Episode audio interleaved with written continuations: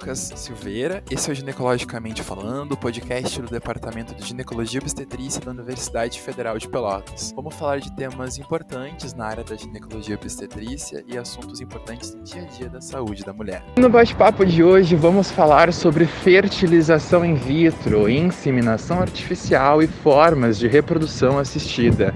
A nossa convidada de hoje é a professora doutora Lara Flório Real Loyola, médica ginecologista ginecologista e obstetra, mestre em saúde e comportamento pela Universidade Católica de Pelotas, residência médica em ginecologia e obstetrícia no Hospital Nossa Senhora da Conceição de Porto Alegre, graduada em medicina pela Universidade Católica de Pelotas, especialista em reprodução humana pela Rede Latino-Americana de Reprodução Assistida, atualmente é professora adjunta da Faculdade de Medicina da Universidade Federal de Pelotas, ginecologista na clínica Flório Real e no Centro de Reprodução Humana Nilo Francis, em Porto Alegre, com atendimento em Pelotas. É é membro da Sociedade Europeia de Reprodução Assistida e da Sociedade Brasileira de Reprodução Humana e Sociedade Brasileira de Reprodução Assistida, além da Febrasgo e da Sogix. Professora, muito obrigado por dispor e falar com a gente de um tema tão importante. Mais uma vez, obrigada pela, pelo convite, né? Fico bem feliz de estar aqui com vocês falando de um tema tão importante que deve ser divulgado melhor para a população. E obrigada ao professor Bica e ao Thales, que são os idealizadores desse projeto, e fico muito feliz de estar fazendo parte dele. Bom, a gente vai dar seguimento então ao nosso podcast sobre a reprodução assistida e vamos falar agora de questões éticas que envolvem esse assunto. Professora, qual deve ser o procedimento do profissional orientador e para a mulher que deseja engravidar quando um parceiro ou parceira não desejam fazer a fertilização, ou seja, não é concedido, não é entre os pares esse consentimento da fertilização in vitro? Quais são as questões éticas que estão envolvidas neste ponto?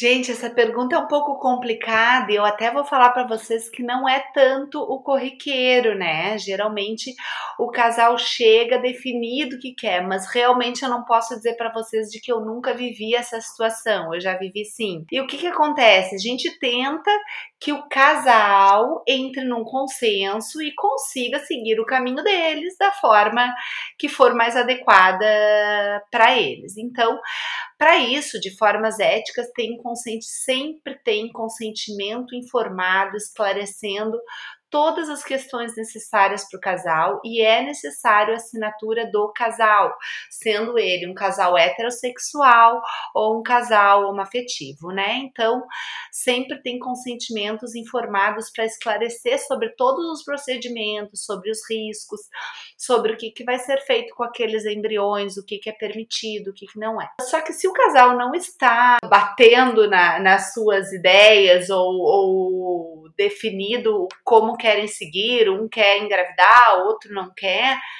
é necessário muitas vezes ajuda psicológica e é indicado terapia para que as brigas não aumentem e, e, a clínica possa ajudar da forma mais adequada, né? Mas acho que é isso, é muito complicado, a gente não consegue fazer uma, um tratamento quando a paciente não está tranquila para aquele tratamento e não está preparada para aquele tratamento. Já a produção independente é uma modalidade que existe, mas não é o caminho que nós tentamos seguir quando existe um casal, né? É, professora, em uma análise ética, quando, por exemplo, é, uma paciente recebe um óvulo doado é, por, por incapacidade de não ter óvulos é, capazes de serem fecundados, ou até mesmo quando recebe espermatozoides de um banco, por exemplo. E posteriormente, como que fica a relação de reconhecimento do filho?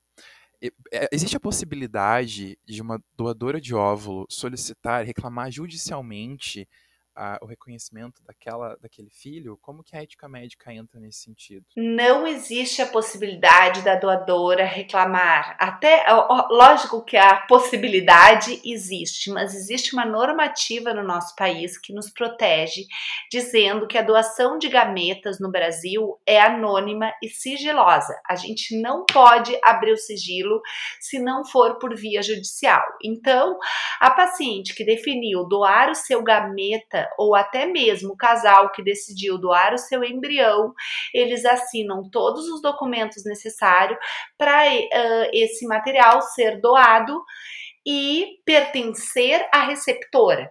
Então, quando essa paciente vai registrar o seu filho no cartório, ela é a mãe, com certeza. O registro vai sair a mãe como a mãe do, do bebê, né? Então a criança nem os pais uh, vão poder saber quem são os doadores e quem são os pais biológicos dessa criança, no caso de embrião.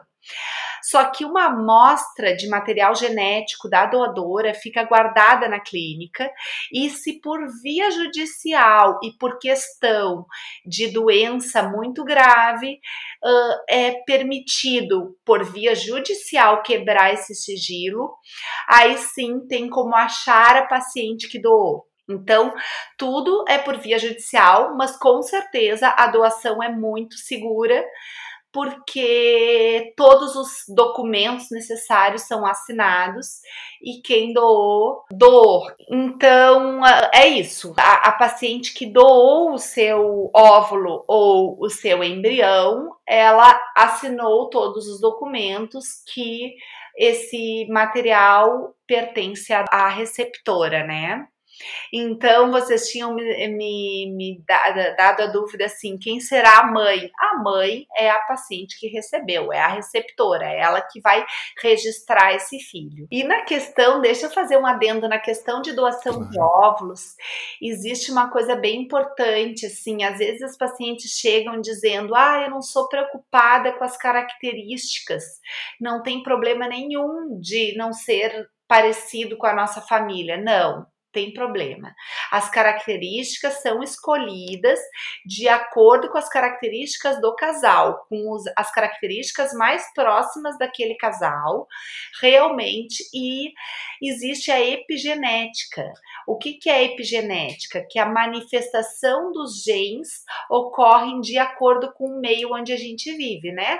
Falando bem resumidamente, é mais ou menos isso. Então, muitas vezes, uma paciente que recebeu um óvulo doado ou um sêmen doado, aquele filho nasce com características daqueles pais que estão gestando, né?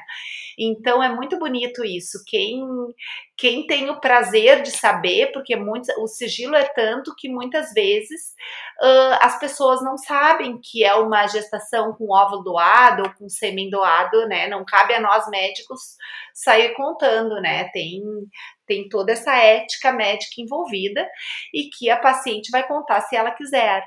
Então, realmente, o, o, bebê nasce muito parecido com o casal. Uma, porque as características são escolhidas próximas às características daquele casal, e outra, pela questão epigenética.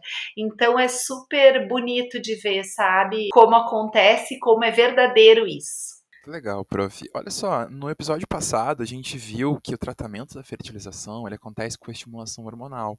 E nisso é possível que haja a formação de embriões excedentes. O que é feito com esses embriões que, que são excedentes e qual é a responsabilidade ética que há com este material? Luan, estamos num momento difícil de responder essa pergunta porque a normativa do Conselho Federal de Medicina é bem recente e gerou muitas discussões entre as sociedades aqui do Brasil, né?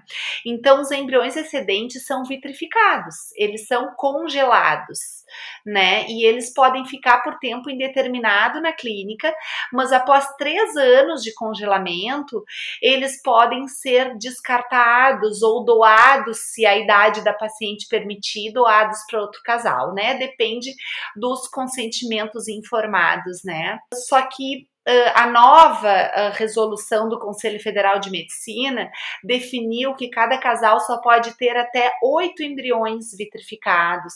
Então, nessa questão, eu não vou poder entrar, porque, como muita polêmica está surgindo em torno disso, a gente não sabe, mas a, a regra atual é isso: cada casal só pode ter até oito embriões vitrificados, eles podem ficar por tempo indeterminado, desde que o casal mantenha financeiramente, conforme as exigências da clínica, o valor para manter aquele embrião, né?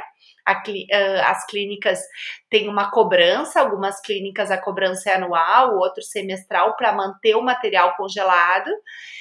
E após três anos de congelamento, se o casal optar por descartar, pode ser realizado e pode também doar para outros, outros casais se a idade dos doadores for essas idades que eu já comentei para vocês: a mulher menos de 37 anos e o homem menos de 45 anos. Professora Lara, entrando nessa questão então dos bancos de criopreservação, né, de congelamento, quem se torna responsável por estes gametas que estão preservados caso o casal se divorcie ou até mesmo morram?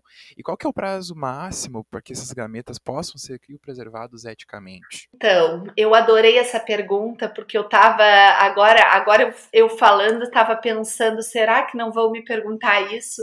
Essa pergunta é muito necessária. E no consentimento informado que o casal assina na clínica antes de puncionar os seus óvulos, tá? Nesse consentimento está escrito o que, que vai ser feito com o embrião no caso de divórcio ou no caso de morte de um. A uh, transferência de embrião no caso de morte de um do, das, uma das partes é permitida, tá? Mas o casal tem que ter deixado assinado isso na clínica, né? Então tem que estar tá assinado, por isso os consentimentos são de extrema importância no caso da reprodução assistida. E no caso de divórcio, o casal escreve ali no consentimento assim: ah, vai ficar a mulher como responsável pelos embriões, ou qualquer uma das partes pode definir o que quer uh, ou os embriões vão ser descartados e ninguém pode usar se a gente se divorciar. Então, essas opções existem, mas devem ser definidas. E aquele casal que está ali feliz, querendo fazer sua fertilização, indo para o procedimento, jamais pensa nisso, nem quer pensar. Tu imagina se algum de nós morrer, mas isso pode acontecer.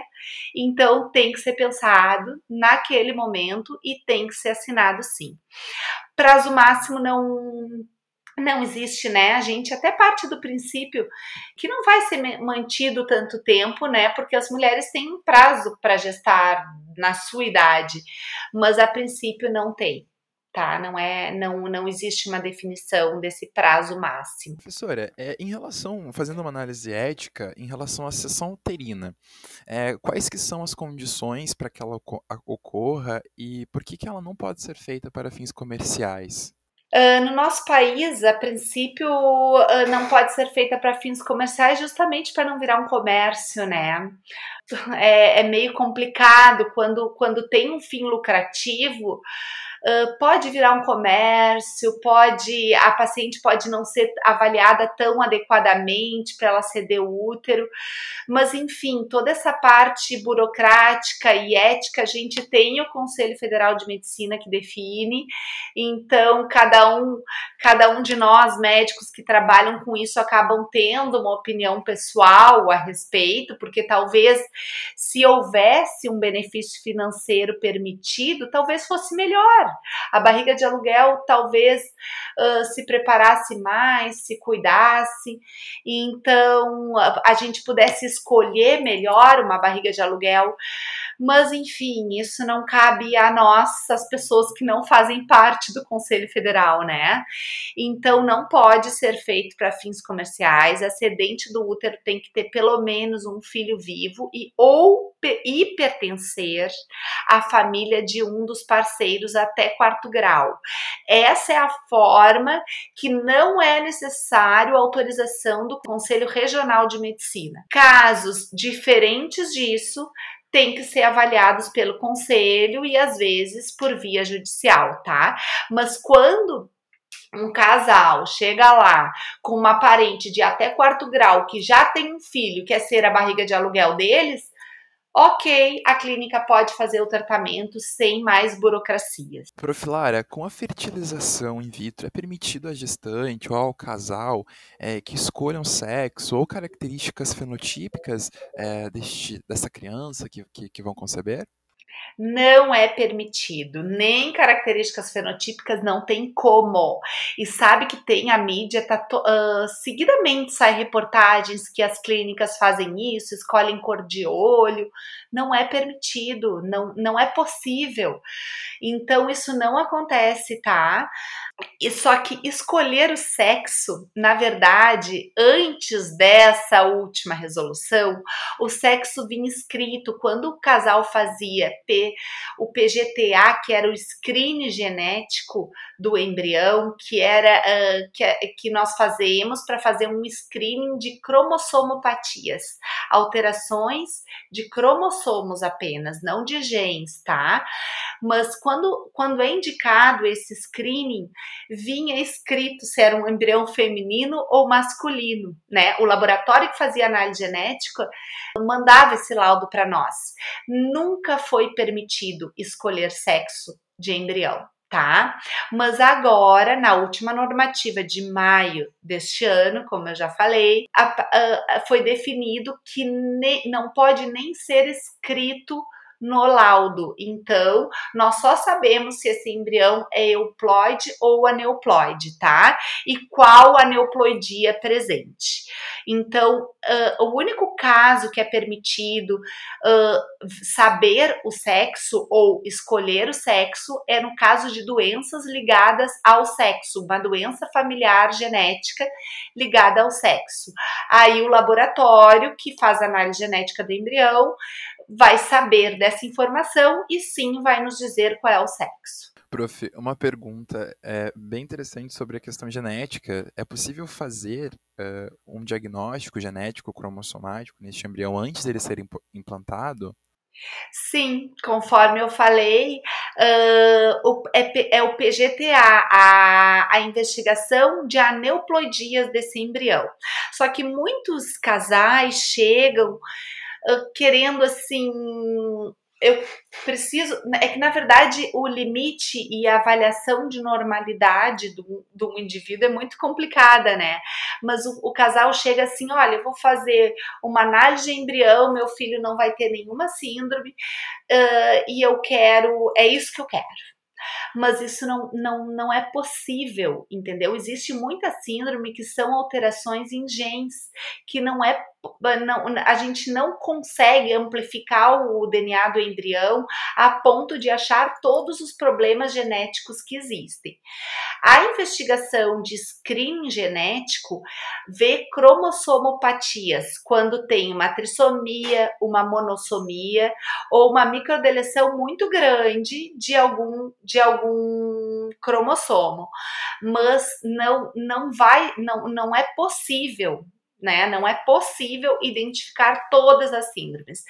Quando um casal sabe que tem alguma patologia familiar, hemofilia ou fibrose cística, a gente pode pedir para o laboratório de análise genética investigar aquela doença específica e descobrir o embrião que não tem aquela doença familiar.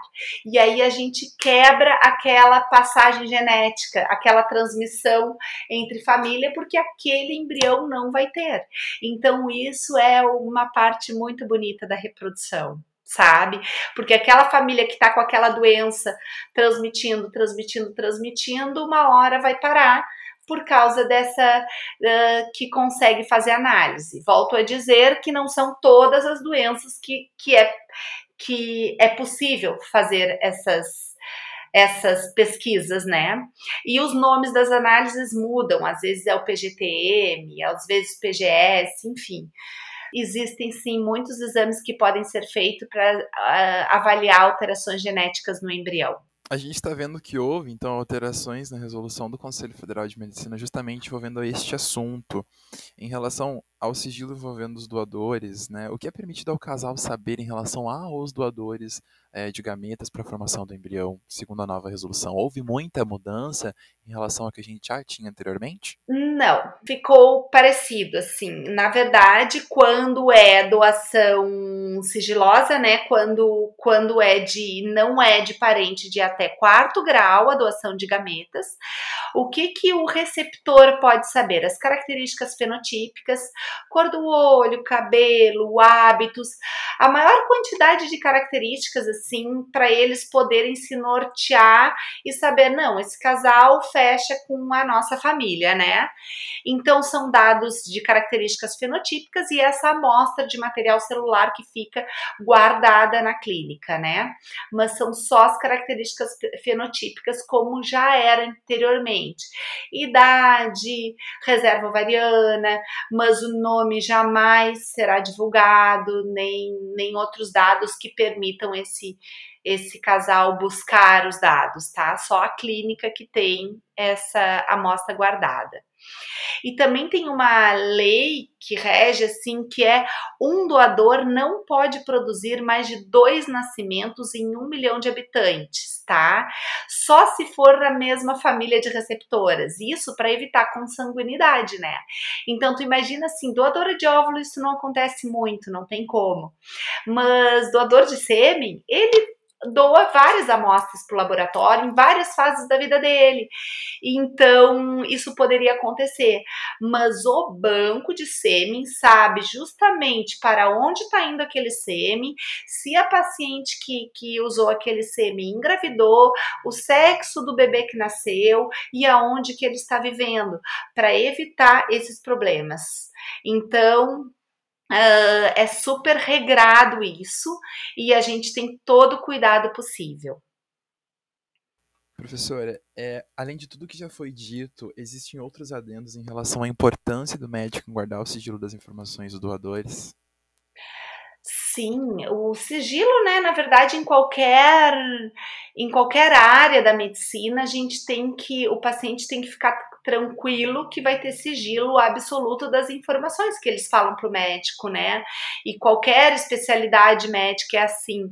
Mas nesse caso, o sigilo envolve muitos problemas, né? Às vezes a doadora não quer uh, ser identificada e nem pode ser identificada, porque imagina o transtorno que isso vai acontecer.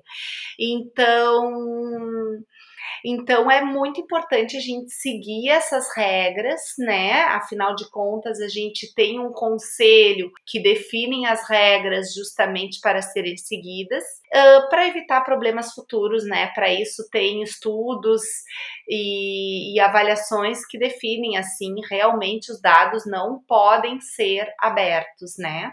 O que, o que se tornou agora muito polêmico é essa questão que pode doar gametas entre familiares e já tem sido muita polêmica em cima desse, desse novo dado. E se for avaliado bem, bem assim, corretamente, pode gerar muitas questões psicológicas dentro de uma família, né?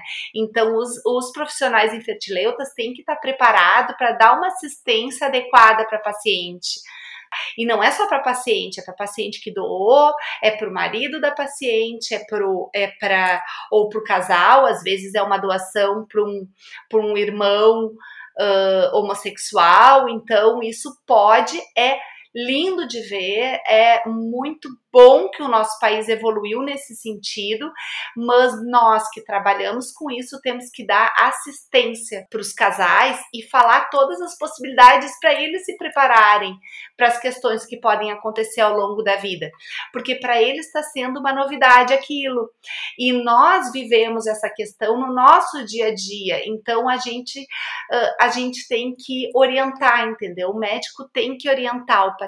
Eu queria falar uma coisa muito importante agora uh, é permitido sim uh, o tratamento de casais trans transgêneros nessa nova resolução está definido na outra não tinha uma definição assim e agora sim está escrito ali e um dado bem importante que foi modificado e as pacientes perguntam, mudou a quantidade de embriões que é permitido transferir, transferir para o útero das pacientes, né? Até 37 anos são dois embriões e mais de 37 anos três embriões. Não existe mais transferência de quatro, cinco embriões. Na prática, nós já não fazíamos mais, porque os embriões transferidos atualmente, eles geralmente estão na fase de blastocisto, que é uma fase que a taxa de implantação é muito alta. Então, corre muito risco de gestação gemelar ou trigemelar se fosse transferido três, e isso gera muito risco para o pré-natal da paciente e riscos para a própria paciente e para as crianças que podem nascer prematuras. Então, até 37 anos é transferidos dois embriões, mais de 37 anos, três embriões. E quando esses embriões são testados geneticamente, são embriões euploides, dois embriões independente da faixa etária. E no caso de paciente receptora, o que vale é a idade da doadora. Então, se eu tenho 38 anos, mas a minha doadora tem 28 anos, o que vale é a idade dela e eu só posso transferir dois embriões, porque a taxa de gestação e de gestação é muito alta na idade um óvulo de uma paciente de 28 anos. Profilara, Ginecologicamente Falando agradece muito a sua participação em trabalhar com a gente e falar de um assunto tão importante e que certamente é dúvida para muitos. Muito obrigado. Obrigada, equipe do Ginecologicamente Falando. Uh, agradeço muito por estar presente nesse projeto tão inovador de vocês. Um abraço a todos.